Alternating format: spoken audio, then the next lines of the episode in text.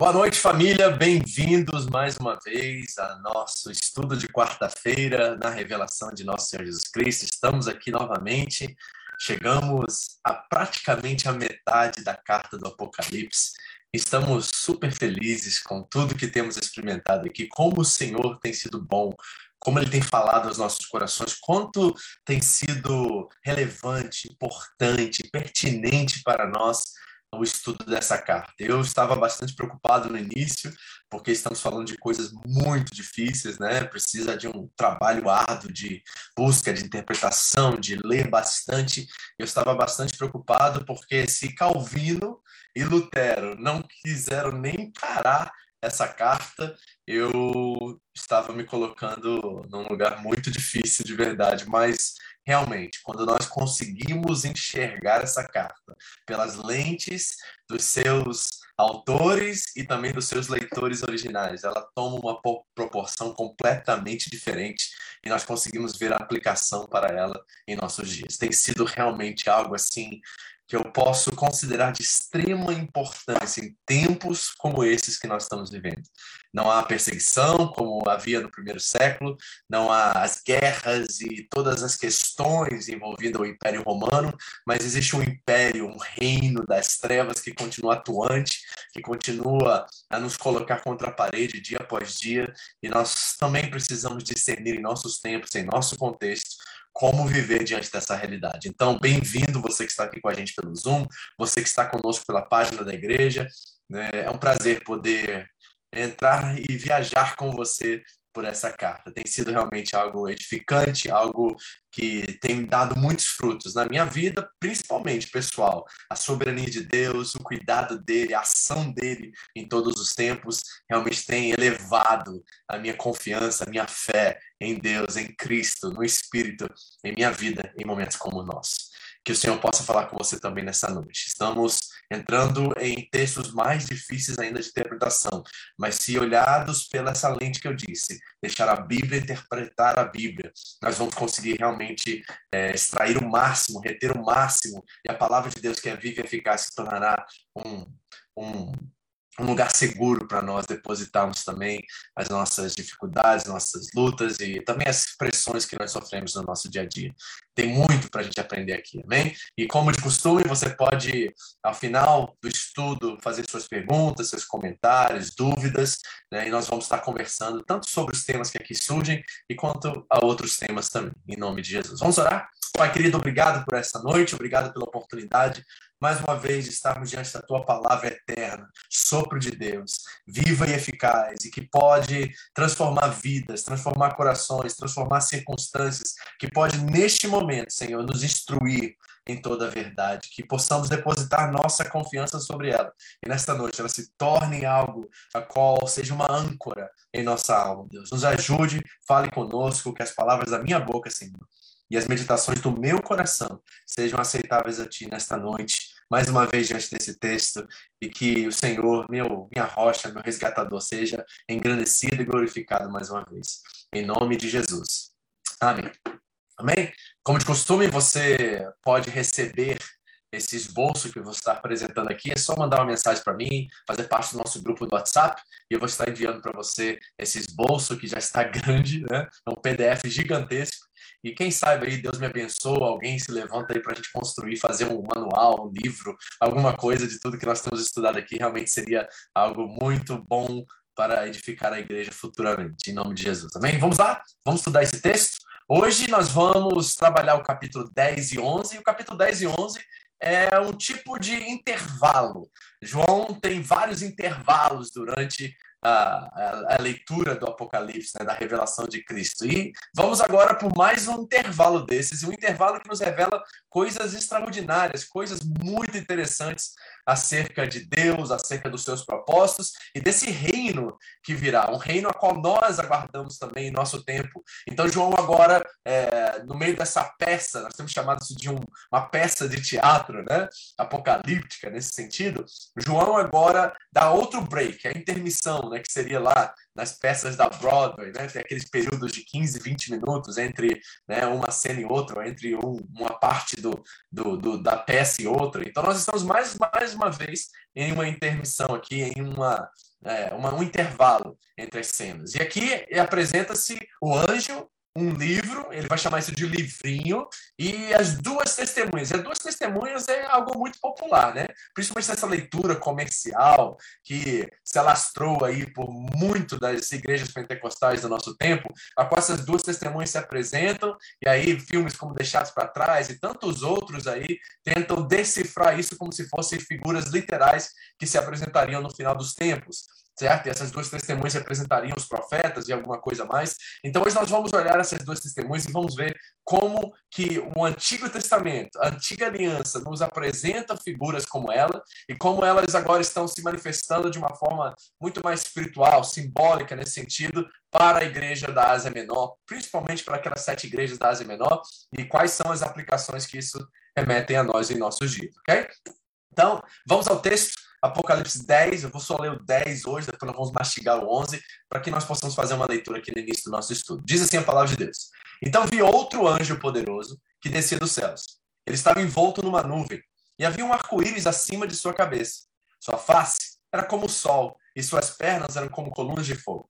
Ele segurava um livrinho que estava aberto em sua mão. Esse livrinho é interessante, que é uma palavra diferente para o rolo que Jesus né, tem autoridade e poder para abrir os sete selos. É ah, o mesmo contexto, nós estamos falando da mesma realidade, mas João usa uma palavra no original diferente, e por isso que é traduzido como livrinho aqui. E você vai entender por que, que é um livrinho, por que, que ele usa essa outra palavra, porque a instrução do anjo é que ele coma esse livrinho. João não ia ser capaz de comer um livro inteiro. Então é por isso que essa descrição aqui é diminutiva, porque João irá comer esse livro em instantes, né?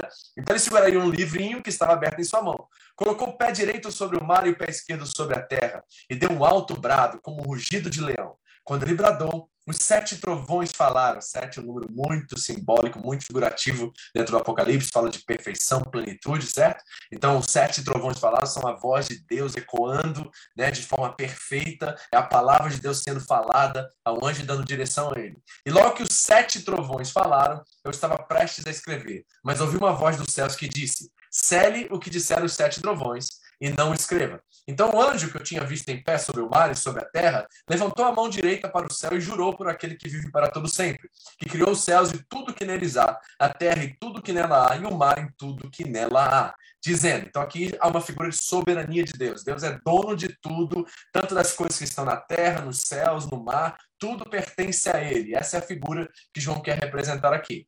E ele disse: Não haverá mais demora, chegou a hora, finalmente a sétima trombeta irá soar, e aqui o julgamento de Deus agora terá um fim. Deus irá colocar todas as coisas de volta em seu lugar, em seu eixo, e o, anjo irá bradar essa sétima trombeta. Mas nos dias em que o sétimo anjo estiver para trocar para tocar a trombeta, vai cumprir-se o mistério de Deus, da forma como ele o anunciou verbo está no, no passado, ou seja, é um mistério que já foi revelado por quem? Aos servos e aos profetas. Quem são os servos? São todos aqueles que proclamaram o evangelho, os apóstolos e também né, os seus discípulos. Esses é quem ele está falando e que estão nesse exato momento também fazendo exatamente a mesma coisa ali na Ásia Menor. E depois falou comigo mais uma vez e a voz que eu tinha ouvido falar dos céus. Vá, agora, esse livrinho, lembra do livrinho? Pegue o livro aberto que está na mão do anjo que se encontra em pé sobre o mar e sobre a terra. Já, você vai ver quais são essas figuras de linguagem que estão aparecendo muito aqui, mar e terra, certo? Assim, me aproximei do anjo e pedi que me desse o livrinho. Ele me disse: pegue-o e coma. Então está aqui a razão pelo qual o livro está no diminutivo, porque de fato foi diminuído esse livro, que é o rolo, que é a mesma representação lá no capítulo 5 daquele que abriu os sete selos, esse rolo, João estava desesperado que ninguém conseguia abrir. Então esse mesmo livrinho que contém ali os propósitos de Deus e o reino dele, como esse reino se manifestará. E ele me disse, pegue e coma, ele será amargo em seu estômago, mas em sua boca será doce como mel. Peguei o livrinho da mão do anjo e comi, e ele me pareceu doce como mel na minha boca. Mas ao comê-lo, senti que meu estômago ficou amargo. Então me foi dito: é preciso que você profetize de novo acerca de muitos povos, nações, línguas e reis. Então esse rolo que ele tem um sabor de mel, mas ao mesmo tempo ele ao entrar no estômago e descer ele tem um sabor amargo, porque ele contém o julgamento de Deus, contém, né, ah, escrito ali, né, o nome, o nome daqueles que seriam julgados, é todo esse julgamento dos sete selos que nós vimos e das sete taças dos sete das sete trombetas estão ali representados e por isso que ele desce amargo, porque na verdade Deus deseja que todo ímpio se converta e essas revelações de julgamento ali causam um pouquinho de estranheza no estômago do apóstolo, certo? Lógico, linguagem metafórica, simbólica em tudo isso que nós estamos falando, mas a profundidade que isso revela é muito maior do que os seus símbolos. Então é importante nós entendermos que, embora João usa símbolos dentro desse gênero apocalíptico, não quer dizer que isso é mito, não quer dizer que isso é história é, ou folclore ou alguma coisa é, mística no sentido de fábula. Não, não é isso. É linguagem usada para revelar uma realidade muito maior do que palavras podem dizer. E quando João usa símbolos, não é porque lhe faltam palavras, é porque a revelação é tão grande que somente através de poesia e música nós somos capazes de entender isso, certo? nós já falamos sobre isso em outras aulas. Então, vamos ao nosso princípio aqui interpretativo, a nossa chave hermenêutica, que é muito importante ao iniciarmos nossa caminhada por esses textos. A carta do Apocalipse não pode significar para nós o que não significou para os seus leitores. Amém? Todo mundo de acordo com isso? Estamos em, é, juntos nesse, nesse entendimento de que não pode João escrever algo para eles que não significou é, para que não não pode escrever algo para nós que não significou para eles. Então é muito importante estabelecermos esse princípio interpretativo aqui, para que nós não corremos o risco de colocar o Apocalipse num lugar onde ele não pertence e não fazemos interpretações muito alegóricas ou distantes da realidade que está sendo transmitida através do livro. Então é importante nós mantermos esse princípio, essa chave hermenêutica, vamos usar assim, chave de interpretação, bem presente enquanto nós avaliamos essa carta. Amém? Então, o que eu disse a vocês, que nós estamos diante de um intervalo. Os capítulos 10 e 11 são esse intervalo na peça de teatro chamada O Apocalipse, a Carta do Apocalipse. E nós já vimos algumas coisas aqui que prepararam a cena. No capítulo 3, nós terminamos a carta às igrejas e João tem uma visão do trono celestial e ali o Todo-Poderoso, o leão, que é cordeiro, é adorado.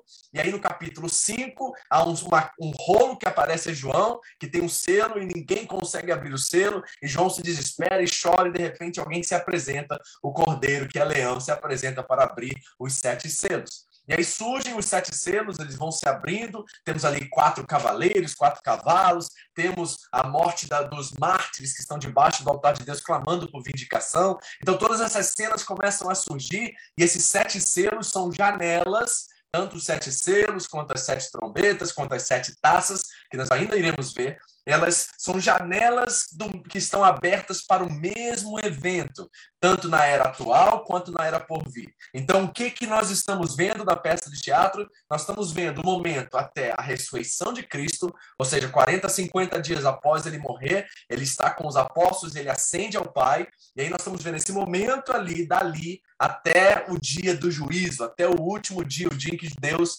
julgará céus e terra. Então, esse lugar é o enredo, a narrativa do Apocalipse. É durante esse período que nós estamos preocupando-nos, nós estamos aqui focados em ver. E nós vemos as, os mártires, as orações dele, clamando a Deus que esse tempo não demore, que venha logo, que eles sejam é, vindicados. E ali Deus sela os 144 mil, que é todo Israel, não são 144 mil pessoas especiais, é uma representação de toda a igreja, de toda Israel, nesse sentido. Paulo vai chamar isso da, do novo Israel, que é a igreja do Senhor Jesus Cristo, não a Home International Church, não a Batista, não a Presbiteriana, mas a igreja universal, católica do Senhor Jesus, certo? A palavra católica significa, de fato, universal. E eu já ensinei vocês várias vezes que dentro da Home International Church, tem a Igreja do Senhor Jesus Cristo e tem a Home International Church. Meu papel principal como pastor é transferir você, que é parte da instituição, para a Igreja do Senhor Jesus Cristo. E quando você tomar essa postura e virar Cristo, Igreja de Cristo, aí a instituição começa a funcionar e ser uma, um braço que organiza nossas reuniões, organiza nossos propósitos. Então é importante nós entendermos isso. Então esses 144 mil, eles foram selados. O que isso significa, pastor? Significa que eles estão protegidos dos sete selos das sete trombetas, das sete taças. O julgamento de Deus vem, mas eles estão protegidos. Protegidos como? Não acontecerá nenhum mal a eles? Não. Eles estão selados para a vida eterna. Há uma promessa que a segunda morte não os alcançará. Embora eles tenham que sofrer, serem mártires nesse lado da eternidade, eles foram selados com o Espírito, eles têm a garantia do Espírito neles e por isso eles estão salvos nesse sentido. E ali nas sete trombetas nós vimos alusões às pragas do Egito. Falamos sobre isso na última aula que nós tivemos. Então, as pragas do Egito representam esse agir de Deus, mas o interessante sobre tudo isso é que quanto mais Deus enviava as pragas, mais endurecia o coração de Faraó.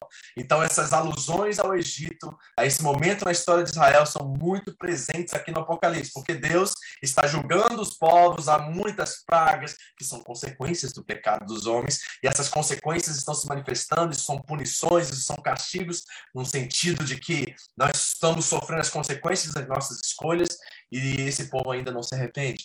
Esse povo não entende que Deus é soberano, que Deus é Senhor, e eles continuam vivendo de acordo com seus, seus próprios egoísmos, egocentrismos, suas idolatrias, certos seus vícios, e isso está causando morte e mais morte a cada dia. Mas o povo não vira para Deus. E assim como foi no Egito, Faraó e o Egito resistiram a Deus até o fim, até a última praga, assim também os povos que estão agora vivendo no meio desse caos, nas consequências de todo esse pecado, mesmo assim, eles não viram a sua face para Deus continuam rebeldes, continuam né, não desejando o perdão de Deus e a reconciliação, e Deus continua longânimo, continua esperando com paciência que eles conheçam o Cordeiro e tenham a salvação.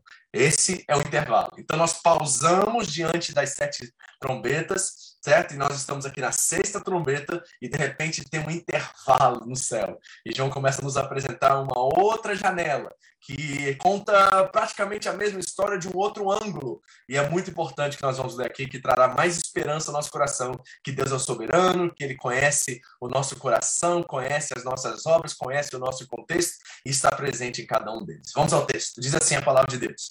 Então vi um outro anjo poderoso que descia dos céus. Ele estava envolto numa nuvem e havia um arco-íris acima da sua cabeça. Olha as figuras de linguagem aqui. O que lembra você do arco-íris na cabeça? Lembra da aliança de Deus com Noé, em que Deus não destruiria a terra por causa por um dilúvio novamente. Então nós estamos falando aqui de um Deus que se manifesta através desse anjo. Né? Nós temos aqui algumas é, algumas representações que parecem muito ser Jesus, esse anjo, mas aí não é Jesus, porque é, Jesus se apresenta de uma forma um pouquinho diferente, mas ele tem aliança, ele está vindo numa nuvem, ele tem a face como o sol, as suas pernas são como colunas de fogo. Então, esse anjo poderoso, vamos manter na categoria de anjo, certo? Mas há umas certas alusões ao próprio Cristo e as representações que João dá aqui no capítulo 1, por exemplo, a nós. Então, esse anjo traz esse livro.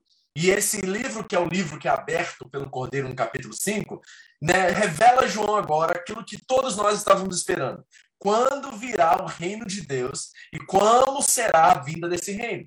É esta a visão que João irá ver e a representação que agora está sendo escrita nesse livrinho que ele recebe de como virá esse reino e como será a manifestação desse reino. Versículo 2. Ele segurava um livrinho. É livrinho porque ele vai comer esse livro em breve, que estava aberto em sua mão. Colocou o pé direito sobre o mar e o pé esquerdo sobre a terra. Por que essas linguagens, essas figuras aqui de mar e terra? Bom, nós sabemos dentro do Apocalipse, no capítulo 13, que a besta, a primeira besta, né, a mais poderosa, ela sai do mar e a segunda besta sai da terra. Então, provavelmente, João está se referindo ao que ele irá trazer ainda dentro das visões, de que Deus é soberano sobre tudo o que está acontecendo, e inclusive o dragão e as duas bestas, a falsa trindade, a paródia da trindade. Então Deus é soberano, o pé dele está sobre, nos trazendo alusões lá de Gênesis 3,15, quando o proto-evangelho, o primeiro evangelho surge, a qual Deus diz que pela cabeça da serpente, né, ele pisará na cabeça da serpente e o descendente da mulher trará a promessa do Messias. Então nós vemos o pisar sobre as bestas aqui, muito presentes no Gênesis 3,15,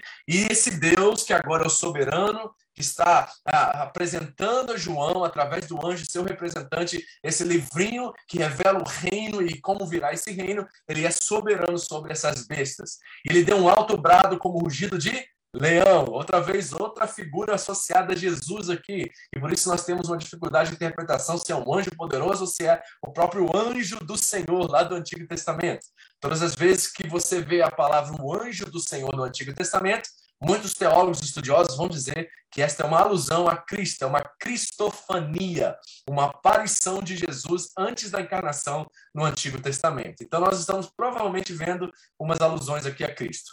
Quando ele bradou, os sete trovões falaram, ou seja, o que fala é Deus, e ele é perfeito em sua fala. Então, os sete trovões representam a plenitude do falar de Deus. Lembra quando Jesus era é, falava, é, apareciam sinais no ministério de Jesus em que Deus falava e ninguém ouvia, só ouvia trovão, ouvia um barulho, ouvia alguma coisa. Quando, por exemplo, no batismo, né, Deus fala a, a, ao filho, né, ele faz tudo que me agrada, ele, ele me representa fielmente, ele é o meu filho a quem tudo me faz feliz. Então, os discípulos ouviam um trovão, ouviam algum barulho, mas não ouviam a voz de Deus. E é exatamente essa representação que João está trazendo aqui. É Deus falando, é o perfeito Deus que soa perfeitamente através da sua palavra.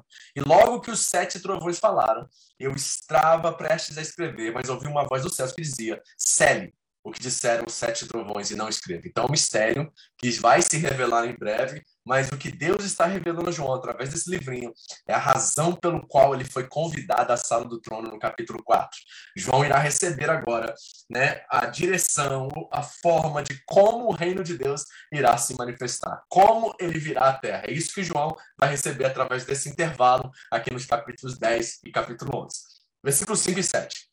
Então o anjo que eu tinha visto em pé, de novo, sobre o mar e sobre a terra, levantou a mão direita para o céu e jurou por aquele que vive para todo sempre, que criou os céus e tudo que neles há, a terra e tudo que nela há, e o mar e tudo que nele há, dizendo, soberania. Não haverá mais demora, chegou. O anjo revela que acabou o tempo e agora Deus irá soar a sétima trombeta, e aí sim o reino de Deus virá. E ele diz que mais nos dias em que o sétimo anjo estiver para trocar a trombeta, vai cumprir-se o mistério de Deus, da forma como ele, passado, anunciou aos servos e aos profetas. Então, o que é esse mistério? E para entendermos o que é esse mistério, lembrando que a palavra mistério, ela não é a mesma palavra que nós usamos nos nossos dias. Mistério não é algo sensacionalista, é algo que está escondido e ninguém pode saber e somente algumas pessoas sabem. Não, mistério na Bíblia é algo que Deus sabe na sua onisciência e ele revela aos homens, certo? Então, nós temos vários textos no Antigo Testamento, no mistério de Jesus e nos apóstolos que nos revelam de fato o que é esse mistério. Olha o que diz Daniel 2. Então o rei Nabucodonosor caiu prostrado diante de Daniel, prestou-lhe honra e ordenou que lhe fosse apresentada uma oferta de cereal e incenso. O rei disse a Daniel: Não há dúvida de que o seu Deus é o Deus dos deuses, o Senhor dos reis e aquele que revela os mistérios, pois você conseguiu revelar esse mistério. Ou seja, Deus é aquele que revela e no tempo dele, ele revela aos homens algo que ele já conhecia em sua onisciência. Essa é a forma que Daniel revela o mistério, aquele, né, o sonho do, do, do, rei Nabucodonosor e que traz a ele proteção, livramento diante daquela situação que ele vivia ali na Babilônia, certo? Em Mateus 4, repare como Jesus usa o termo. Quando ele ficou sozinho, os doze e os outros que estavam ao seu redor lhe fizeram perguntas acerca das parábolas. E ele lhes disse: A vocês foi dado o mistério do reino de Deus. Ou seja, algo que estava encoberto, mas que agora se revelou através de Deus aos homens. E Colossenses 1, 24 nos revela de fato que é esse mistério. Agora me alegro com meus sofrimentos por vocês. Essa palavra sofrimento é importante aqui, porque isso revela como que os filhos de Deus anunciam ao mundo de que Cristo é o Senhor e que Deus é o soberano e a forma, ao modus operandi, vamos dizer assim, de Deus agir na história. Não é através de um poder bélico militar, não é através da força, mas através do Espírito e principalmente através do sofrimento do seu povo. O sofrimento do povo de Deus é um anúncio né, de que o reino de Deus está por vir. Como disse na história da igreja, o sangue dos mártires é a semente da igreja. Então nós vemos que é através do sofrimento que o mundo vê Cristo em nós e viu Cristo é, em, em nos apóstolos e aqueles que morreram e foram martirizados pela fé. Então Paulo diz: Eu me alegro nos sofrimentos por vocês e completo no meu corpo o que resta das aflições de Cristo. Isso é uma frase muito interessante e muito é, misteriosa, vamos usar essa palavra também, porque Paulo não nos diz o que é completar o que resta das aflições de Cristo. Alguns dizem que ele sofreu tanto quanto, mas nós não sabemos exatamente o que Paulo quer dizer com isso. Mas ele diz: Eu faço isso em favor de quê? Do seu corpo, da igreja, Dela me tornei ministro, de acordo com a responsabilidade por Deus a mim atribuída, o mistério dele. E apresentar-lhes plenamente o quê? Qual é o propósito do apóstolo Paulo? É apresentar-lhes plenamente a palavra de Deus. O que, que é o mistério que esteve oculto durante épocas e gerações, mas que agora foi manifesto, manifestado a seus santos. E ele quis dar Deus a conhecer entre os gentios a gloriosa riqueza desse mistério. E qual é o mistério, Paulo? Avise para nós. É que Cristo em vocês, Colossenses, gentios, Cristo em vocês, Cristo em todo aquele que confessa Cristo como Senhor e Salvador. É a esperança da glória. Ou seja, o mistério que está sendo revelado aqui a João. É de que agora Deus fez de todas as nações um só povo, que Deus tinha um plano para um, um povo, desde Abraão, quando ele chama Abraão, Deus só tinha um povo em mente, um só povo, não judeus, não gentios, mas um só povo. E o evangelho é o mistério de Deus que é revelado, que une todos em Cristo, converge todas as coisas em Cristo, e nós somos salvos através desse mistério.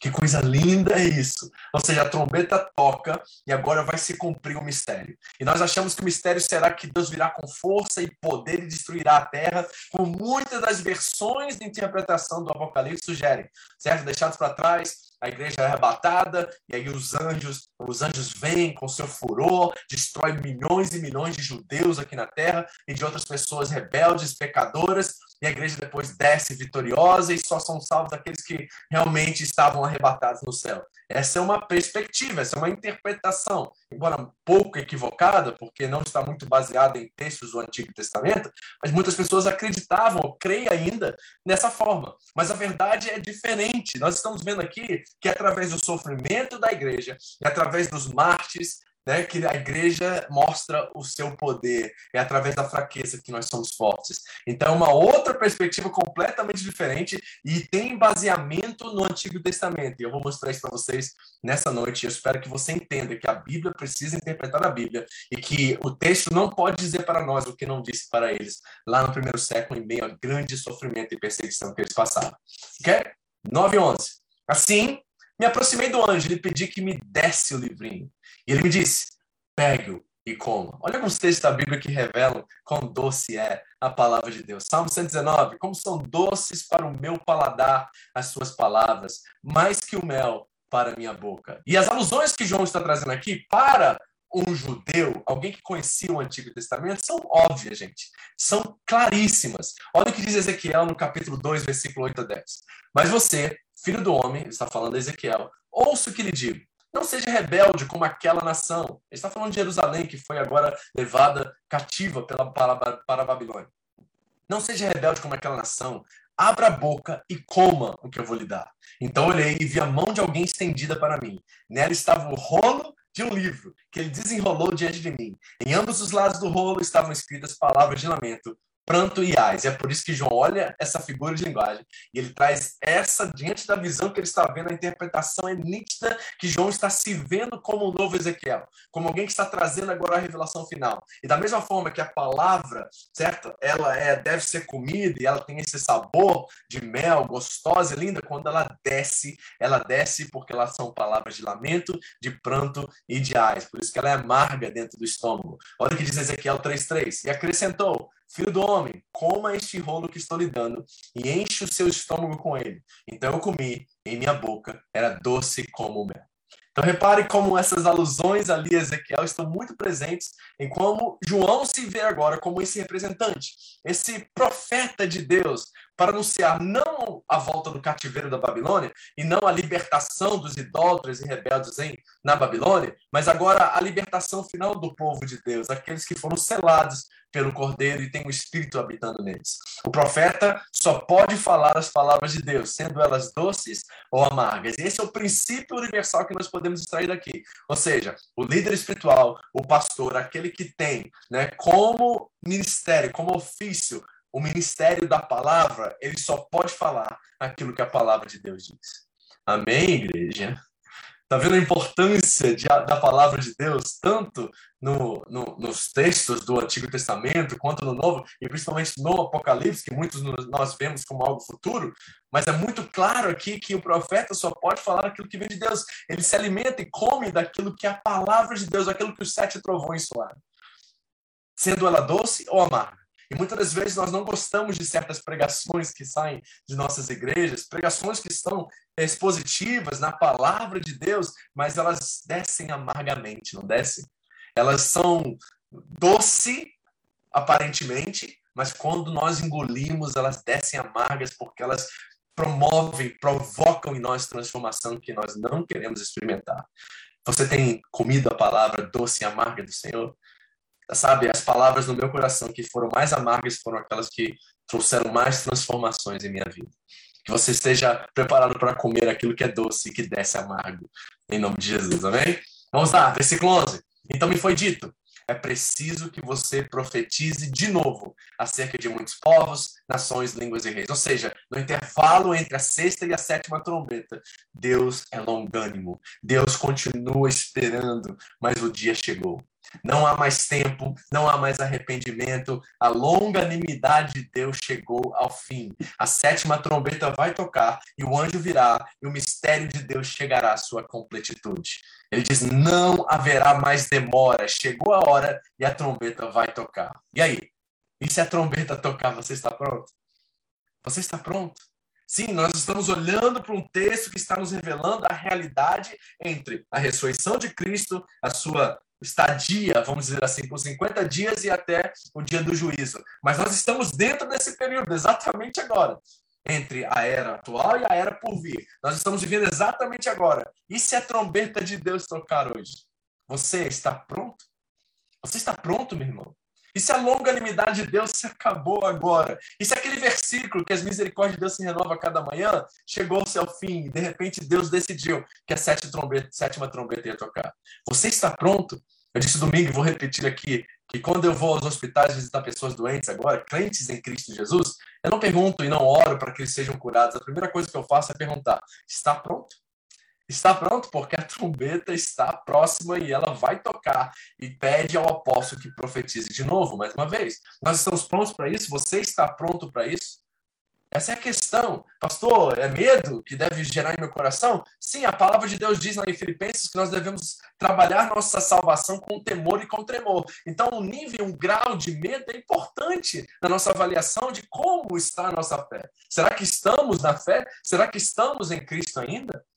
Ou será que não estamos mais? Essa foi uma indagação do apóstolo Paulo a uma das igrejas. A não ser que você não esteja mais em Cristo. Será que nós estamos em Cristo? Será que hoje, se a trombeta tocasse hoje, às 9h38 da noite, que é um minuto de agora, nós estaríamos prontos, mas não com medo, com uma, uma ousadia, uma coragem e também uma confiança profunda em nosso coração? Porque a palavra de Deus, de Deus diz lá em Hebreus 4 que nós, por causa do sacrifício de Cristo, podemos entrar com confiança diante do trono da graça e receber misericórdia e graça no tempo oportuno. Agora, a questão é: será que nós estamos agora com medo diante do que você está ouvindo ou com uma confiança ainda maior de que o que Cristo fez por mim já me deu a certeza da minha salvação? Já me deu a certeza de que eu estou nele e que nada pode me separar do amor dele. Você está pronto? A trombeta pode tocar? Pode tocar hoje, irmão? Pode tocar hoje, irmã? Tá tudo certo com você?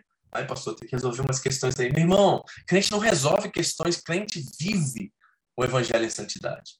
O crente vive essas realidades.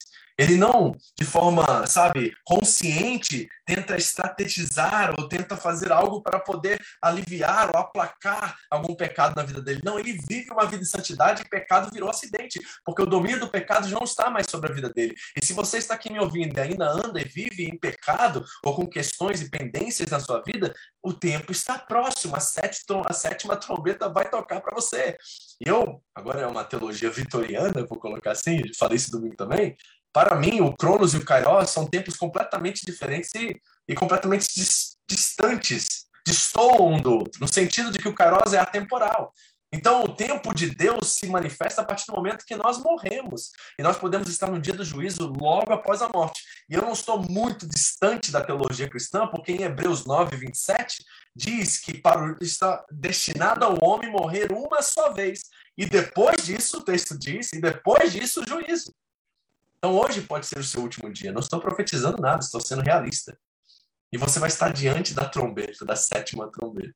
E a longanimidade de Deus chega ao fim. E, diferente dos nossos queridos irmãos romanos católicos, Nós não cremos em purgatório e não temos base bíblica para nenhum tipo de chance após a morte. Você está pronto? Você está pronto? Se hoje a trombeta sétima tocar, você está pronto? E aí aparecem as duas testemunhas. Capítulo 11. Deram um caniço semelhante a uma vara de medir e me disseram: vá e meça o templo de Deus. Templo de Deus aqui nós precisamos agora ressignificar para a lógica neotestamentária, tá? Você já vai ver isso. E o altar. E conte aos adoradores que lá estiverem. Exclua, porém, o pátio exterior. Não meça, pois ele foi dado aos gentios. Eles pisarão a cidade santa durante 42 meses. Então o livrinho é aberto, certo? João come, e a partir de comer o, o, o livro, o livrinho, agora ele tem a revelação do reino.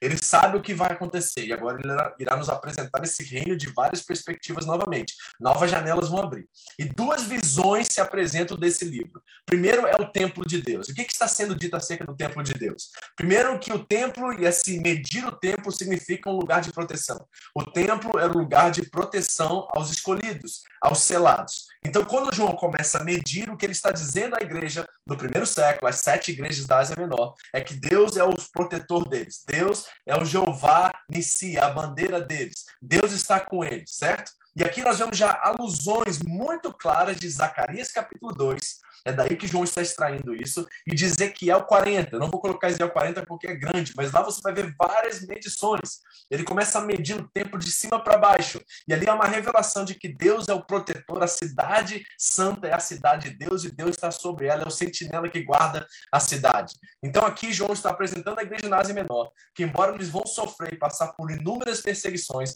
Deus é o protetor deles. Ele já mediu o espaço onde eles serão guardados e protegidos pelo Senhor pela segunda morte. Não estamos falando de que eles não enfrentarão batalhas, eles enfrentarão perseguições e morrerão por causa do nome de Cristo, mas eles estão protegidos e selados no Cordeiro. Olha o que diz Zacarias 2. Olhei em seguida e vi um homem segurando uma corda de medir. Eu lhe perguntei: Aonde você vai? E ele me respondeu: Vou medir Jerusalém para saber o seu comprimento e a sua largura. E ele vai medindo a cidade de Jerusalém, e aqui nós temos alusões claras de que Deus é o protetor da cidade. Então a primeira coisa que nós vemos é o templo de Deus. E ele diz que não, diz para o anjo não medir, certo? O anjo não, perdão, João, né? É aquele que está medindo. Diz: não meça o pátio exterior. E o pátio exterior, ele diz, é o lugar dos gentios.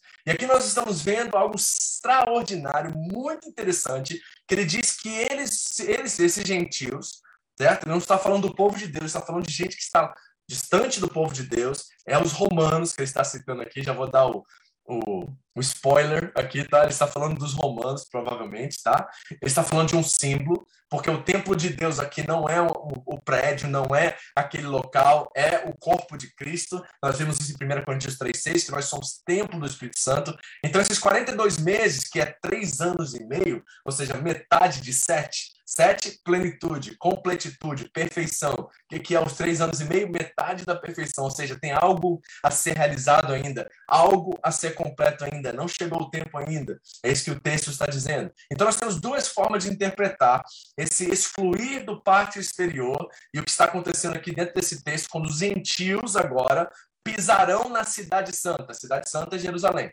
Primeira forma de enxergar isso é interpretar pela destruição literal de Jerusalém que aconteceu no ano 70 depois de Cristo pelo comandante Tito, certo? Ele invadiu, matou milhões de, judeus. Joséfo, o Flávio Joséfo, o historiador romano judeu, ele conta sobre esse acontecimento. Os cristãos que estavam em Jerusalém receberam uma profecia dias antes, ou um dia antes, e eles saíram da cidade, foram poupados, mas Jerusalém foi castigada, foi assim, devastada pelos romanos, destruíram o templo, o muro das lamentações que nós temos lá em Jerusalém agora era parte desse templo que foi destruída por Tito. Então nós estamos vendo a invasão e a destruição literal de Jerusalém. Será que é isso que ele está falando? Existem possibilidades disso, mas não creio que é isso que ele está falando. Ele está falando de algo muito maior que isso, que é a vida desses mártires, desses discípulos. O templo aqui, a cidade aqui, é a cidade de Deus, o povo de Deus. E o que está acontecendo dentro do símbolo da nova criação, do novo templo, que é o corpo, há uma perseguição ferrenha dos império, do império dos romanos contra os gentios, ou contra, melhor dizendo, a igreja do Senhor naquele tempo. Então, qual é a explicação aqui da exclusão, da exclusão do pátio exterior? É que o templo do Espírito de Deus, que é o corpo de Cristo, a igreja, está sendo pisoteada e será e passará por uma grande tribulação naquele tempo ali, para que eles possam ser selados e preparados para a vida eterna. Sei? É isso que está acontecendo aqui dentro desse texto. E a segunda visão é sobre essas duas testemunhas. Então, nós temos o templo de Deus, que é o corpo de Cristo, e nós temos essas duas testemunhas que se manifestam. Vamos ver o texto assim: Darei poder às minhas duas testemunhas, e elas profetizarão durante 1260 dias. Novamente, 1260 dias, três anos e meio, certo? Então, nós temos metade de sete, e sete é o número da perfeição. E elas serão vestidas de pano de saco. Tudo linguagem alegórica, simbólica aqui, não é literal isso, é sempre uma representação de algo mais profundo. Estas são as duas oliveiras e os dois candelabros. Quem são os candelabros no livro do Apocalipse? São as igrejas. Certo? Nós já vimos os candelabros aqui na carta às igrejas. São as igrejas os candelabros. Então, João não está falando de literalmente dois homens, ele está falando de toda a igreja o, o, a, o ato simbólico aqui é de representação de que todas a igreja, toda a igreja são testemunhas agora do que aconteceu com o Cordeiro, do que está acontecendo naquele primeiro século lá. E a igreja agora é uma testemunha diante de Deus de toda essa perseguição e todo esse mal que irá acontecer. Então, essas duas testemunhas, que são dois candelabros, duas oliveiras, que permanecem diante do Senhor da terra. Se alguém quiser causar-lhes dano, da boca dele sairá fogo, que devorará os seus inimigos. É assim que deve morrer qualquer pessoa que quiser causar-lhes dano. Esses homens têm poder para fechar o céu, olha a linguagem, de modo que não chova durante o tempo que estiverem profetizando. Quem foi que cessou o céu, cerrou os céus no Antigo Testamento? No tempo de Elias, a profecia dele, que não choveu por três anos e meio, exatamente três e meio, esse período. Então, João está fazendo uma alusão à profecia, ao espírito dos profetas, a Elias, o profeta de Deus, certo? Então não pode ser literal essas pessoas, porque não é Elias que nós estamos vendo aqui. Também, né, nós vemos que pode ser uma interpretação simbólica, ou seja, os candelabros são a igreja. Então é todo o povo de Deus que agora apresenta-se como testemunha diante daquilo que está acontecendo. E que mais que esse povo tem poder? Tem poder para transformar água em sangue e ferir a terra com toda sorte de pragas. Quem foi que transformou água com sangue e feriu a terra com toda sorte de pragas? Moisés. E Moisés representa o quê? A palavra. Então nós temos os profetas e a palavra. Então o que, está sendo representado aqui? Qual é a terceira opção e talvez aquela mais clara que ensina aquelas igrejas ali na Ásia Menor a enfrentar a perseguição, esse pisotear da cidade santa que virá através dos gentios Roma, o que será que esses homens e mulheres que estão ouvindo essa carta deveriam interpretar? Que o papel profético dos discípulos de Cristo é chamar os povos idólatras a voltarem para o Deus verdadeiro. É isso que está sendo dito. Como é que eles fazem isso? Através da profecia, através da palavra, através de Elias e através de Moisés, através das testemunhas. Ou seja, toda a igreja é convocada para profetizar a palavra de Deus, trazendo as pessoas que estão nas trevas para a verdadeira luz. Olha que coisa extraordinária. Está vendo a simbologia que aprofundando o princípio e o conceito? É isso que a literatura apocalíptica faz, ela nos dá uma interpretação simbólica daquilo que está sendo apresentado como alusão do Antigo Testamento para um povo no Novo Testamento perseguido e que não sabe como enfrentar o império que está devastando, que está matando, que está assassinando eles. João diz assim: vocês sejam um sacrifício vivo, vocês sejam testemunhas vivas e que através da profecia, pela palavra, vocês ficarão firmes e vocês representarão ao Cordeiro, aquele que já venceu, que já deu a vitória a vocês de uma forma fiel. A pergunta diante disso é para nós hoje. Pastor, como é que eu aplico isso hoje? Nós somos uma testemunha fiel. Nós somos o Elias e o Moisés representativos em nosso tempo. Nós temos uma palavra profética, que é a palavra de Deus sendo ministrada, exortando, trazendo consolo, trazendo disciplina, trazendo exortação, trazendo vida, edificação à igreja. Nós somos o, o Moisés e Elias, literal não, simbólico, representados através da nossa vida, através das nossas palavras, através daquilo que profetizamos. Esses profetizarão durante três anos e meio, simbólico, metade do tempo necessário, vamos dizer assim. É isso que o texto está dizendo, gente. É tão simples, tão claro. É só olhar no Antigo Testamento e você vai ver todas essas alusões agora trazendo uma interpretação correta do texto. Foi Elias que fez chover durante tanto tempo. Foi Moisés que transformou água e feriu a terra com pragas. Então, essas representações agora são inspirações para a igreja na Ásia Menor e nós também, para que possamos proclamar de forma profética o evangelho encarnado, o mistério de Deus que foi revelado, para que nós possamos fazer a diferença em nosso tempo e levar o máximo de pessoas à eternidade. Olha o que acontece com eles. Quando eles tiverem terminado o seu testemunho, aí a besta que vem do abismo os atacará. O que, que é essa besta? O que, que essa besta faz ao ponto de vencer e matar essas testemunhas? Certo? Bom, nós já vimos e já trouxe essa revelação para vocês que a primeira besta representa o império, certo? E não só o Império Romano, que é o império pelo qual os sete, as sete igrejas da Ásia Menor estão enfrentando tamanha perseguição, mas qualquer sistema, qualquer poder que se levanta contra os valores e princípios do reino de Deus por toda a história. Mas ali naquele contexto, os que estão ouvindo e lendo essa carta sabem que a representação é do Império Romano. É claro isso. E o que acontece com eles? Eles são mortos, essas testemunhas, Elias, Moisés, que representa a igreja profética, mártir, né? uma igreja testemunha fiel. Eles morrem, os seus cadáveres ficarão expostos nas ruas principais da cidade. E olha qual é o nome da cidade. É figuradamente chamada Sodoma e Egito. Novamente, alusões ao passado, como Deus desceu né, com fogo do céu e destruiu Sodoma e Gomorra, e também as pragas que foram enviadas ao Egito. Então, o que acontece com essa cidade que, com certeza, diante da mente daqueles autores, está falando da besta como império e da cidade como Roma, né, ali onde foi crucificado o seu Senhor. Então, o que está acontecendo? Nós estamos vendo aqui alusões a Daniel 7. Olha o que o texto diz em Daniel 7. Em minha visão à noite, vi um quarto animal. A, a, o texto de Daniel 7 representa as nações da terra, esses impérios que vêm em sucessão, que vai chegar ao último, que é Roma. É aquela estátua de Daniel que nós vimos. Muito clara que o pé da estátua, misturada com ferro e bronze, é Roma. Então ele diz assim: ó, em visão à meia-noite, vi ainda um quarto animal, aterrorizante, assustador e muito poderoso. Tinha grandes dentes de ferro, com quais despedaçava e devorava suas vítimas. E pisoteava, aí, ó, pisoteava todos que sobraram. Era diferente de todos os animais anteriores e tinha o quê? Dez chifres. Nós temos em Roma a Decápolis, que são dez cidades exatamente representadas ali em Daniel 7. Então o que a besta faz? Ela vence, mata as duas testemunhas, e o testemunho profético e poderoso dessas testemunhas é o seu martírio. É o seu martírio. Ou seja, quando essa igreja que está sendo perseguida pelo império, por Roma, é morta e eles permanecem fiéis e não negam a Jesus, este é o testemunho que transforma, e esta é a razão pela qual eu e você estamos aqui agora, pela, pela semente que plantou esses mártires através do seu próprio sangue. Nós não teríamos o cristianismo em nossos dias, nós não teríamos nada disso se não fosse o sangue e a fidelidade desses homens e mulheres que entregaram suas vidas em coliseus, entregaram suas vidas debaixo né, da mão forte do império, nós não teríamos o que nós temos hoje se não fosse eles. É isso que as testemunhas estão fazendo. Que coisa extraordinária.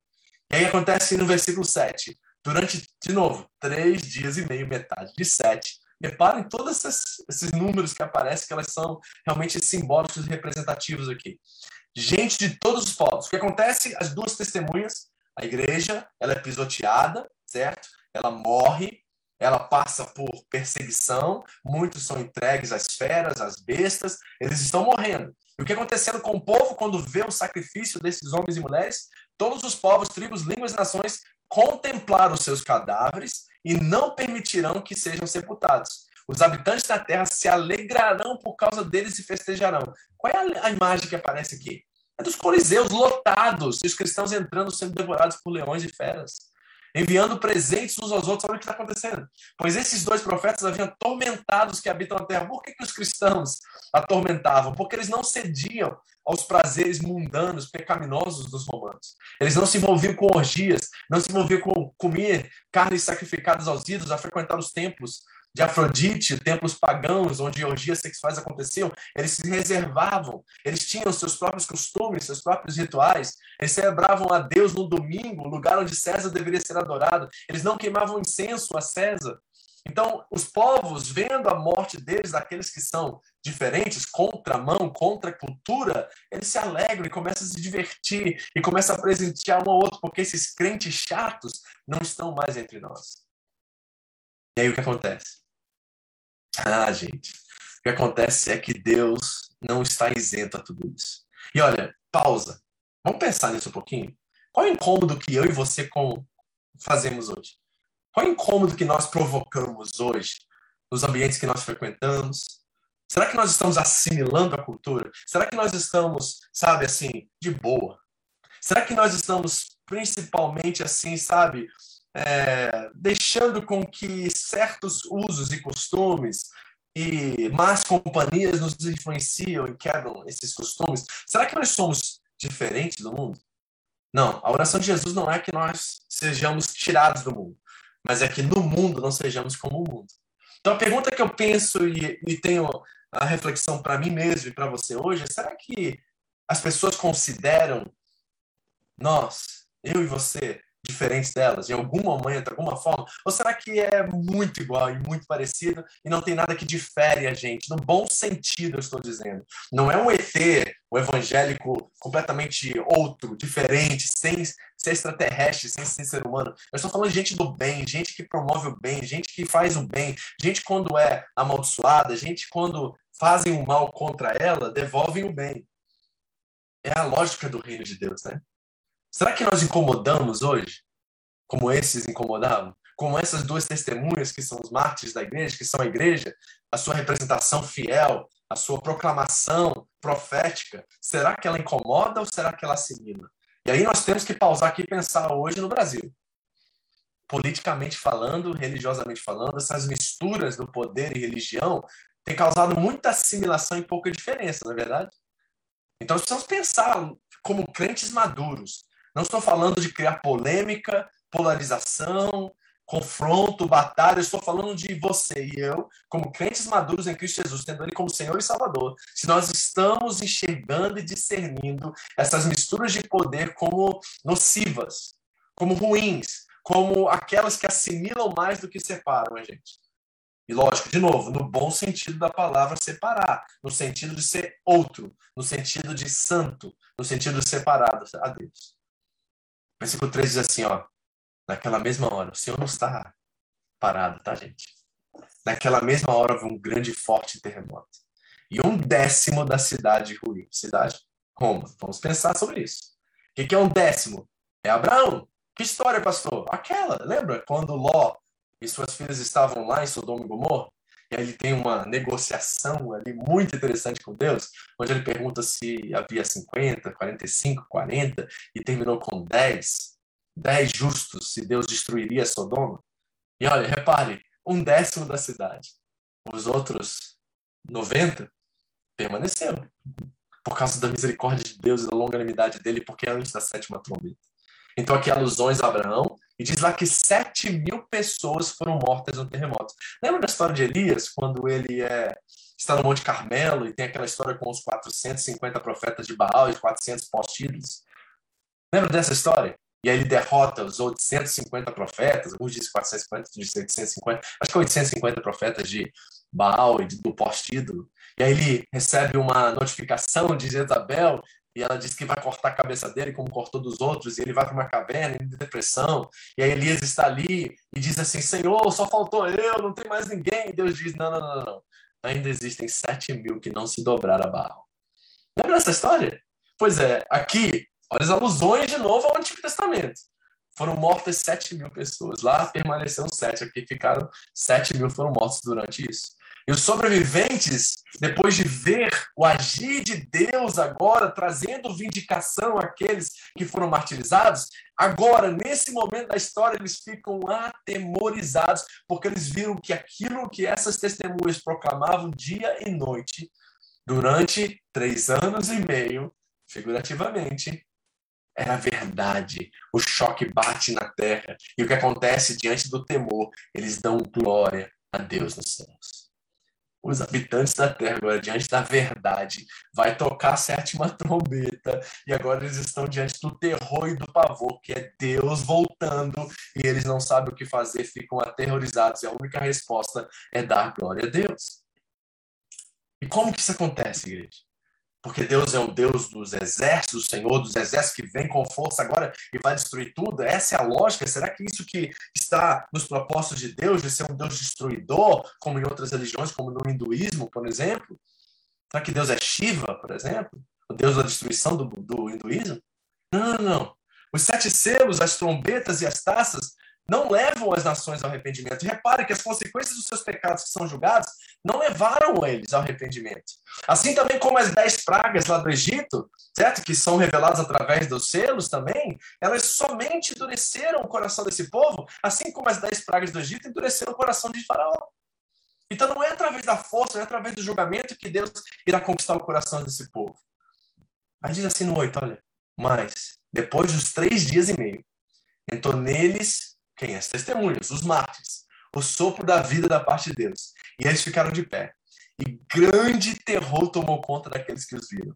Então eles ouviram uma forte voz dos céus que lhes disse: Subam para cá. E eles subiram para os céus numa nuvem enquanto seus inimigos olhavam. Então, agora, diante da ressurreição, diante daquele momento em que Deus irá trazer, em que Deus agora traz o sopro de vida sobre aquelas vidas, e eles começam a ver que era verdade tudo aquilo que eles proclamavam, de repente a vindicação das testemunhas vem e o povo fica aterrorizado, porque o tempo acabou, a longanimidade de Deus se esgotou, e através do sacrifício do cordeiro e pela imitação de todos os seus discípulos, o povo começa a enxergar que de fato aquilo era verdade. Então, como que nós vencemos, como que eu e você vencemos e como que a igreja primitiva venceu através da imitação daquele Cristo que morre pelos seus inimigos. Através do nosso amor que dá a vida pelos seus inimigos. É assim que a igreja triunfa, é assim que a igreja vence. Essa é a vindicação de todos. E aqui nós vemos claras alusões a Daniel 7 novamente. Escute o texto, diz assim, ó: "Em minha visão à noite, vi alguém semelhante ao filho do homem, vindo com as nuvens dos céus. E ele se aproximou do ancião e foi conduzido à sua presença. Ele recebeu autoridade, glória e reino. Todos os povos, nações de homens de todas as línguas o adoraram. Seu domínio é um domínio eterno que não acabará e seu reino jamais será destruído. A interpretação do sonho. Eu, Daniel, fiquei agitado em meu espírito, e as visões que passaram pela minha mente me aterrorizaram. Então me aproximei de um dos que estavam ali e perguntei o significado de tudo que tinha visto. E ele me respondeu dando essa interpretação. Escute. Os quatro grandes animais são quatro reinos que se levantarão na terra. Mas os santos do Altíssimo receberão o reino e possuirão para sempre. Sim, para todo sempre. Então eu quis saber o significado do quarto animal, diferente de todos os outros e o mais aterrorizante. Com seus dentes de ferro e garras de bronze, o animal que despedaçava e devorava suas vítimas e pisoteava tudo que sobrava. Também quis saber sobre os dez chifres da cabeça e outro chifre que surgiu para ocupar o lugar dos três chifres que caíram. O chifre que tinha olhos e uma boca que falava com arrogância. Enquanto eu observava, esse chifre guerreava contra os santos e os derrotava. É a mesma figura de linguagem, é a mesma imagem agora sendo apresentada ao apóstolo João. Até que o ancião veio e pronunciou a sentença a favor dos santos do Altíssimo. Chegou a hora, pegou a trombeta, não vai demorar. Olha a linguagem de João. E eles tomarão posse do reino. Então a soberania, o poder e a grandeza dos reinos que é debaixo de todo o céu serão entregues aonde? Nas mãos dos santos, o povo do Altíssimo. As duas testemunhas vêm, e elas vêm, e agora o reino pertence a elas. O reino deles será um reino eterno, e todos os governantes o adorarão, e ele, e lhe obedecerão. É novamente Daniel se apresentando através de uma visão profética, agora de um outro representante, né, que é João, apóstolo. Gente, é o Antigo Testamento sendo revelado no Novo. A interpretação está no Novo, não está no jornal, não está nos deixados para trás da vida, não está né, numa Rússia ou numa China que vem e aí terá o grande Armagedon. Não, tudo está presente na história. A Bíblia conta a história da Bíblia e nós podemos interpretar ela através de todos esses sinais. E aí vamos terminar do 15 ao 9. O sétimo anjo toca a trombeta. Chegou e houve forte vozes no céu que diziam: O reino do mundo, e aqui é o reino, certo? Quem é o príncipe deste mundo, Jesus disse, é o diabo, Satanás, o inimigo, o adversário, o promotor de justiça, seja o nome que você queira dar ele, o diabolos. O reino do mundo se tornou de nosso Senhor e seu Cristo. Aqui a concretização da promessa. E ele reinará por todo sempre. Os 24 anciãos que estavam sentados em seu trono diante de Deus prostraram o rosto e adoraram a Deus, dizendo: Graças te damos, Senhor Deus Todo-Poderoso, que és, que eres, porque assumiste o teu grande poder e começaste a reinar. As nações se irarão, e chegou a tua ira. Chegou o tempo de julgares os mortos e de recompensares os teus servos, os profetas, os teus santos, e os que temem o teu nome, tanto pequenos como grandes, de destruir o que destrói a terra. Então foi aberto o santuário de Deus nos céus, e ali foi vista a arca da aliança. Lembra do arco-íris? Lembra de como Deus agora está cumprindo as suas promessas ao seu povo, que é tanto Israel quanto os gentios. Há um mistério que é Cristo em nós, esperança da glória. Cristo uniu e convergiu nele todas as nações da terra e todos aqueles que estão em Cristo Jesus, sendo judeus, sendo gentios. E houve, de novo, relâmpagos, tro vozes, trovões e um terremoto grande, um temporal de granizo. A sétima trombeta toca. O reino de Deus é revelado quando os cristãos, os mártires, aqueles que são imitações do Cristo, certo? Revelarem o amor sacrificial dele, não matando os seus inimigos, mas morrendo por eles. A misericórdia de Deus é revelada através do discípulo de Jesus, que levará, através do seu testemunho, de dar a vida pelos seus inimigos, o testemunho que levará-os ao arrependimento. Este é um anúncio do sétimo selo. Então, quando a gente pensa que o sétimo selo vai vir, Deus vai destruir a terra, o sétimo selo é uma representação da imitação de Cristo em seus discípulos que levam as pessoas a reconhecer que Deus de fato existe e que Deus é juiz, que Deus é santo e que ele vindicará as suas testemunhas. Uau! Que coisa sensacional. Ou seja, não é força. É que ele disse a Zacarias, e nós vimos Zacarias o tempo todo aqui. Não é pelo teu não é pela força, mas é pelo meu espírito, diz o Senhor dos Exércitos. É assim que Deus vence, é assim que ele reina. E aí, de repente, uma nova janela se abre. E nós vamos ver a mesma história sendo contada de outro ângulo agora. Capítulo 12 vem por aí. Os mártires foram vindicados pelo seu testemunho, pela sua vida compromissada em imitação a Cristo. E isso levou os homens da terra a temerem a Deus, a glorificarem a Deus. E esta é a sétima trombeta. Amém. Pai querido, em nome de Jesus, que texto extraordinário e que promessa viva podemos agora esperar em nossos corações. Senhor, tu és o Deus presente, o Deus soberano, o Deus que vindica aqueles que amam o Senhor. Obrigado, Senhor. E nos ajude em nosso tempo, no nosso contexto, diante das nossas realidades, a representarmos e imitarmos a Cristo de forma fiel. Senhor, a não vencer pela força, mas pelo Espírito. Senhor, a não vencer o mal pelo mal, mas vencer o mal pelo bem. Senhor, a não esperar um Deus vingativo, mas deixar o controle da história em Suas mãos, sendo bons representantes seus, porque a Tua palavra diz que a misericórdia triunfa sobre o juízo. Senhor, nos ajude a sermos pobres de espírito, a sermos misericordiosos, a sermos pacificadores, a sermos mansos, Deus porque esses são os bem-aventurados do teu reino. Senhor, que a nossa lógica não seja o poder, mas seja o sacrifício. Que a nossa vida represente fielmente o Cristo que morre pelos nossos pecados e o Cristo que ressuscita em glória e representa a Deus de uma forma fiel, correta. Que assim seja, Deus. Em nome de Jesus, ajuda-nos a viver esta imitação, dia após dia, não é pela força, mas é pelo seu espírito, diz o Senhor dos Exércitos. Em nome de Jesus. Amém. Amém, família? Família que está aqui no Zoom, agora é sua hora de você entrar, tirar suas dúvidas, fazer suas perguntas, seus comentários. Eu sei que é muita coisa. Eu sei que tá dando, estourando o cabeção aí, a coisa tá complicada. Eu sei que para muitos de vocês, porque é uma desconstrução literal de muitas coisas que vocês ouviram por muito tempo, que precisam ser descartadas agora e precisam ser relidas e ressignificadas diante de uma nova perspectiva, que não é nova, é a de sempre. É aquilo que Deus intentou, mas que nós, devido a muitos equívocos e muita coisa, vamos dizer assim, para ser bem assim, bacana, legal.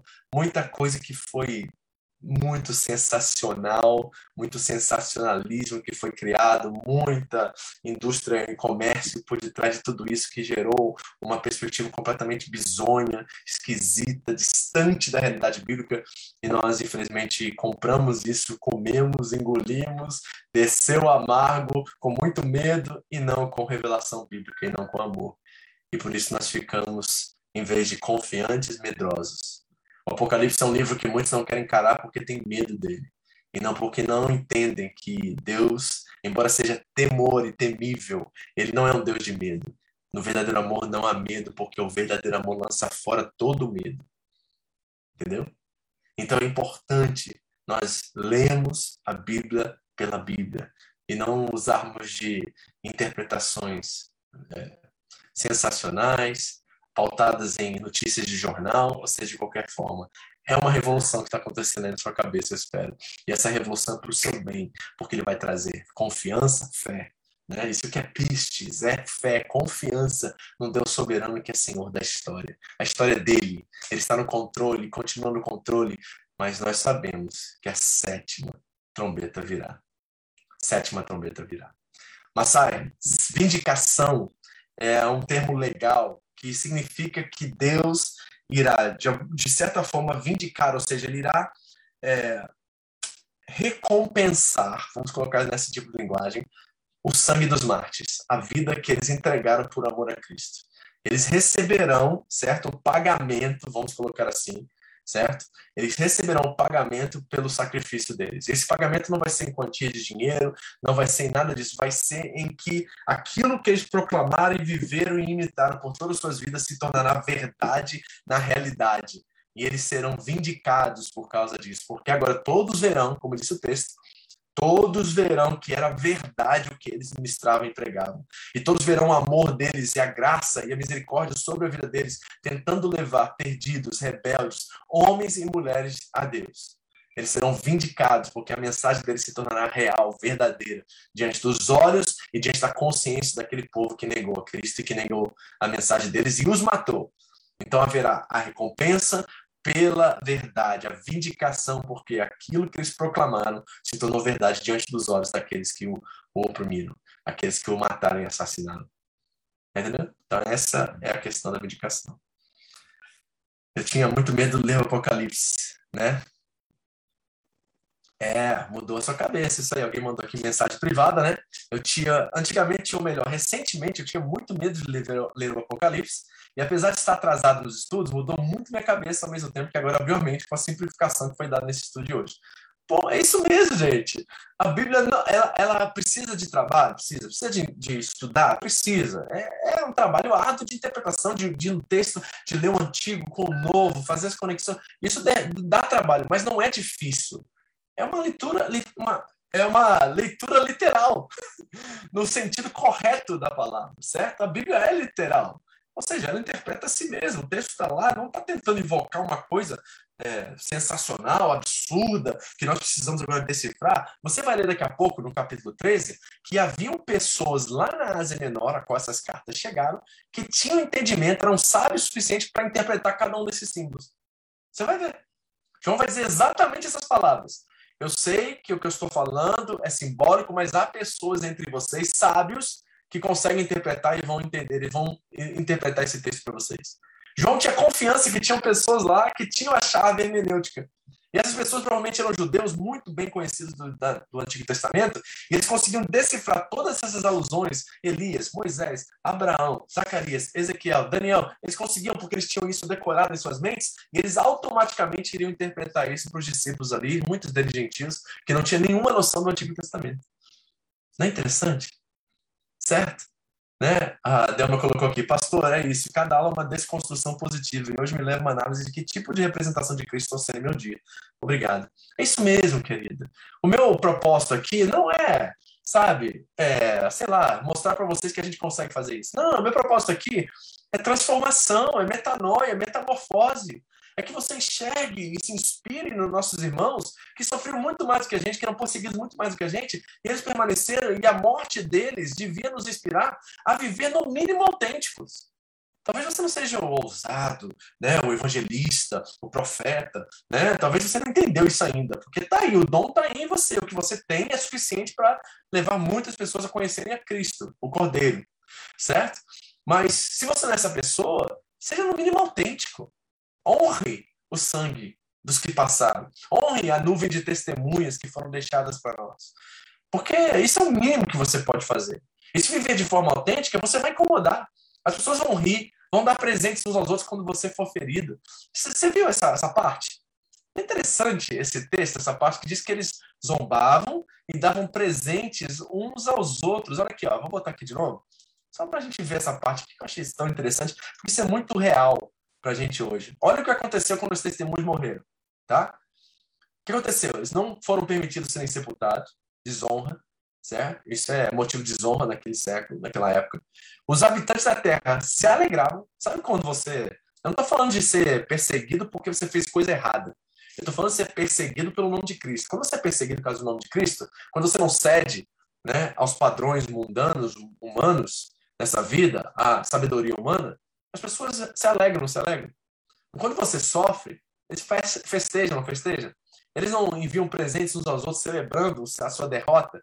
E a derrota nesse sentido de ser perseguido por legítima causa, tá? Não é por causa de equívoco e erro seu. Pois é. Por quê? Porque esses, diz o texto aqui, ó, atormentavam os que habitam na terra. Você acha que eles atormentavam como? Eles ficavam falando assim, vai morrer, ah, Jesus vai voltar, você vai ficar, ah, eu vou ser arrebatado, ah, se você não estiver na igreja, você vai para o inferno. Será que é isso que eles faziam? Ou será que eles viviam de forma sacrificial? Você sabia que a igreja primitiva não possuía um departamento de evangelismo? Vou dar só um exemplo para vocês. Tinha muitos pastores líderes espirituais que eram itinerantes. Eles viajavam de cidade em cidade para trazer conforto, profecia, os dons espirituais para os cristãos que estavam distantes nas colônias, distantes e tudo mais. E conta-se um testemunho na igreja primitiva que dois desses líderes estavam entrando numa cidade, nessa cidade havia somente uma mulher cristã. E eles decidiram não entrar na cidade, não visitar aquela cristã porque ela estava sozinha. Porque eles não queriam dar um mau testemunho. Naquela época, você visitar uma mulher sozinha era considerada uma prostituta. Ela. Então eles não entram na cidade, não consolam aquela irmã, simplesmente pelo testemunho que ficaria naquela cidade daquela irmã. Olha, é, é ser autêntico, é isso, é ser verdadeiro. É só isso que Deus espera de nós. E se nós fizéssemos o mínimo isso, já é poder suficiente para levar muitas pessoas a glorificarem a Deus. É causar tanto a tormenta, é, tormentação, nem sei se existe essa palavra, tormento, vamos lá. É, tanta consternação nas pessoas que a única coisa que elas vão ver é Cristo em você e vão ter que se render a Ele. Será que nós estamos no mínimo fazendo isso? Será que é no mínimo isso? Porque se não for, meu irmão, a gente está, sabe, brincando de religião, e posso ser sincero, brincar de religião é a perca de tempo do caramba, certo? É muita perca de tempo. Fala, Thali.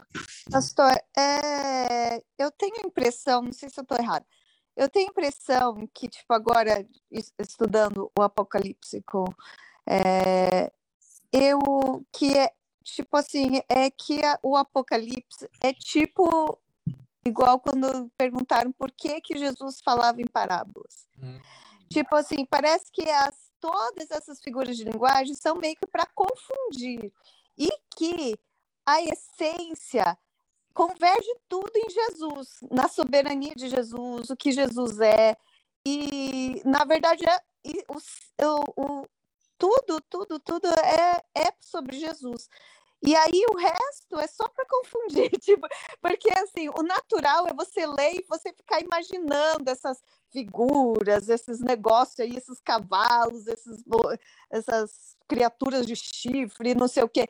E aí, tipo assim, isso daí fica na sua mente e você não, não consegue entender por que, que tudo isso aparece. Daí você começa a pergun perguntar o que, que é isso, o que é aquilo, por que isso, por que aquilo.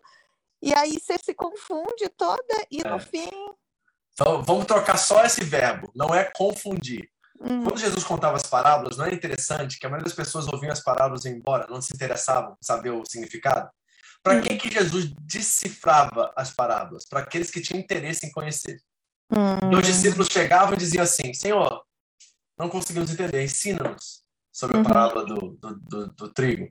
Ensina sobre a parábola da semente. Aí ele sentava e começava. Então, o que, que as parábolas faziam? Colocavam as pessoas em suas próprias pressuposições. Ou seja, se eu estou interessado em Jesus só pelo pão que ele dá, eu não estou nem aí se ele quer pregar, se ele quer falar, reino de Deus, não me interessa isso. Só me dá comida que eu vou embora. Então essas pessoas iam embora ouvindo tudo isso, mas aqueles que tinham interesse de conhecer a ele, de estar próximo dele, saber realmente o que ele queria dizer, eles chegavam para ele e perguntavam: Senhor, conta-nos a explicação da parábola da semente. Uhum. então não é confundir, é trazer às pessoas as suas reais motivações acerca dele. Uhum. Tá entendendo? Então, o que, que nós estamos fazendo aqui, vocês aqui, que, que investem esse tempo, uma hora e meia numa quarta-feira? Vocês estão fazendo exatamente o mesmo exercício dos discípulos. Senhor, nós não entendemos, mas queremos entender, porque nos interessa a sua pessoa. Nos interessa te conhecer. E nós estamos aqui nesse exercício. E Deus coloca em toda a história da igreja pessoas capazes para poder interpretar e trazer luz e simplicidade a esses textos de uma forma que gere fé em nós. Então, vocês estão fazendo exatamente a mesma coisa que os discípulos fizeram. Deus me deu uma graça, certo? A qual estou buscando essa graça agora, investindo nela para que ela possa, através de mim, trazer a interpretação desses textos para vocês. Tudo vem dele. Mas vocês estão interessados, e por isso que a vocês é dado o reino de Deus. Porque a vocês é revelado os mistérios. Mas aí me dá uma certa agonia de das pessoas não enxergarem que é tão simples assim, entendeu? Hum, tipo elas assim, não querem enxergar, Thali, não é, é isso. só buscar que, que tipo... Elas não querem. E Jesus está, através de parábolas e do Apocalipse aqui, você falou muito bem, é isso mesmo. Ele está colocando essas pessoas numa predisposição de querer ou não querer. Você vai ter que fazer um exercício aqui. Você quer me conhecer? Não adianta você falar que sabe meu nome, não adianta você falar que você vai numa igreja tal. Quem quer me conhecer tem que ter relacionamento comigo. Isso custa algo. Tem preço, tem tempo, tem energia, tem um monte de coisa que vai através disso. Então, como perguntaram aqui na, no Direct, né? Então, seria como fazer as pessoas se aproximar dele? Exatamente, porque quem tinha interesse chegava perto e perguntava. Certo? Não tinha só os 12, tinha mais gente. Não é contado ali, mas nós sabemos que, por exemplo, em Atos, quando o Espírito desce sobre a igreja, haviam 120 pessoas. Onde estavam essas pessoas durante o ministério de Jesus? Estavam caminhando com ele. Mas Jesus deu aos apóstolos o ministério da palavra para que eles pudessem levar o evangelho adiante e deles fazerem discípulos. Então nós estamos vendo que tinham pessoas que permaneceram, que ficaram com Jesus, porque eles tinham interesse nele e não naquilo que ele podia fazer. Por isso que na multiplicação dos pães, Jesus diz assim: quem não comer da minha carne e não beber do meu sangue não tem parte comigo. O que aconteceu? Foi todo mundo embora, nem quis saber a interpretação. Não, peraí, Jesus, vem cá, você está me dizendo que isso é canibal? Ninguém perguntou. Quem foi perguntar? Os discípulos. E aí Jesus olhou para os discípulos e perguntou: E aí, vocês não querem ir também, não? Olha só. Tá vendo? Então o que ele está fazendo? Está colocando todo mundo diante das suas pressuposições, da, da, das suas próprias motivações para saber se vocês me querem ou querem o que eu faço com vocês. Uhum. E olha a realidade da igreja atual. Veja se não está muito parecida com isso. Uhum. E ele quer exatamente isso, porque senão ele tinha criado seres que amavam ele de todo jeito. Robô. É, né? Uhum. Então tem, certo? O livre-arbítrio nesse sentido, da nossa vontade. Eu quero Jesus ou eu quero aquilo que Jesus faz por mim? Essa é a questão que surge aqui. Então ele deixa algumas pistas e algumas dicas para aqueles que são interessados. Os interessados eles correm atrás. Uhum. Certo? E eles são recompensados por isso. Porque eu sei, você sabe, Thalita, o tipo de vida que a gente tem porque a gente anda perto dele. É. Você sabe a graça que se manifesta sobre a sua vida, sobre a minha, uhum. sobre aqueles Amém. que caminham muito pertinho deles. Não é nem perto daqueles que não estão. Amém. Sabe? É, é, a vida nos ensina isso. E quem está mais perto de Jesus pode passar por lutas, dificuldades, pode passar tudo isso. Mas a gente sofre de uma forma completamente diferente do que os demais sofrem. A gente luta de uma forma completamente diferente que os outros lutam, porque a fé que está em nós é a nossa vitória. É isso que vem do mundo, não é? É a nossa Glória. fé. Glória a Deus, me sinto privilegiada. E... Não, você não tem noção. E esse privilégio não é só Deus estar aqui fazendo para você, mas você ter a iniciativa de estar aqui também. E todos vocês que vão assistir isso aqui depois, que estão trabalhando, ou que só podem durante um dia, uma hora da semana, então aqui, Deus te abençoe. Você é um dos bem-aventurados do reino. Você é um pobre de espírito, você é um misericordioso, você é um pacificador, você é um manso. Você é alguém perseguido por causa do nome dele. Bem-aventurado é você, você é do reino certo? E esse reino virá. E nós não seremos pegos de surpresa, nós vamos nos alegrar naquele dia, não seremos pegos de surpresa. Entendeu? Em nome de Jesus. Alguém mais? Eu nem chequei hoje lá como é que tá na página, né? Mas espero que. Não tem costuma ter perguntas lá, não, mas vou ver. Se tiver perguntas lá, deixa eu ver aqui. Pode fazer pergunta aí, você que está aí, mandar um comentário, alguma coisa. Você que está assistindo aí com a gente. Deixa eu ver se tem alguma coisa lá enquanto isso. Não, acho que não. Amém, turma? Alguém mais aqui? Pode escrever. Pensa demais, gente. Que, tre... que estudo, gente. Eu estou mais animado com o Apocalipse do que com a primeira carta 1 Coríntios. Eu não sabia que ia ser assim. De verdade. Né? Nós vamos terminar a 1 Coríntios em algumas semanas, talvez duas ou três. Estamos entrando no capítulo 16, a reta final. E aí depois nós vamos para outro livro assim extraordinário que vai ser uma outra jornada, tá? Então se prepare para isso aí, porque vem bomba pela frente, vem mais aí pela frente, vai ser muito eu, bom. Eu queria enfatizar mais uma coisa, Fala. que agora, tipo, entrou Apocalipse, né, no, na leitura bíblica, e como que é diferente reler o Apocalipse agora com outra visão, com outro entendimento. Exatamente, é um enfrentamento diferente, porque agora é esperança, não é mais medo, entendeu? Sim. É outra coisa. Amém. Obrigado. Amém. Deus abençoe vocês, então. Uma boa noite. Deus dê descanso e novas forças de vocês. Que o Senhor os abençoe, que o Senhor lhe dê paz, que o Senhor lhe dê confiança, que tudo isso que nós temos falado e conversado aqui possa se tornar realidade viva em vocês, que o Espírito de Deus habite em vocês, que vocês sejam testemunhas, palavra, profecia em todo lugar que vocês pisarem, que o reino de Deus venha, porque ele não está ali nem acolá, ele está em você.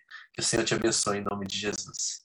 Amém. Até a próxima quarta-feira, se Deus quiser, capítulo 12, e vamos abrir uma nova janela e vamos ver o mesmo evento de uma perspectiva diferente. Vai ser sensacional, te garanto. Deus te abençoe.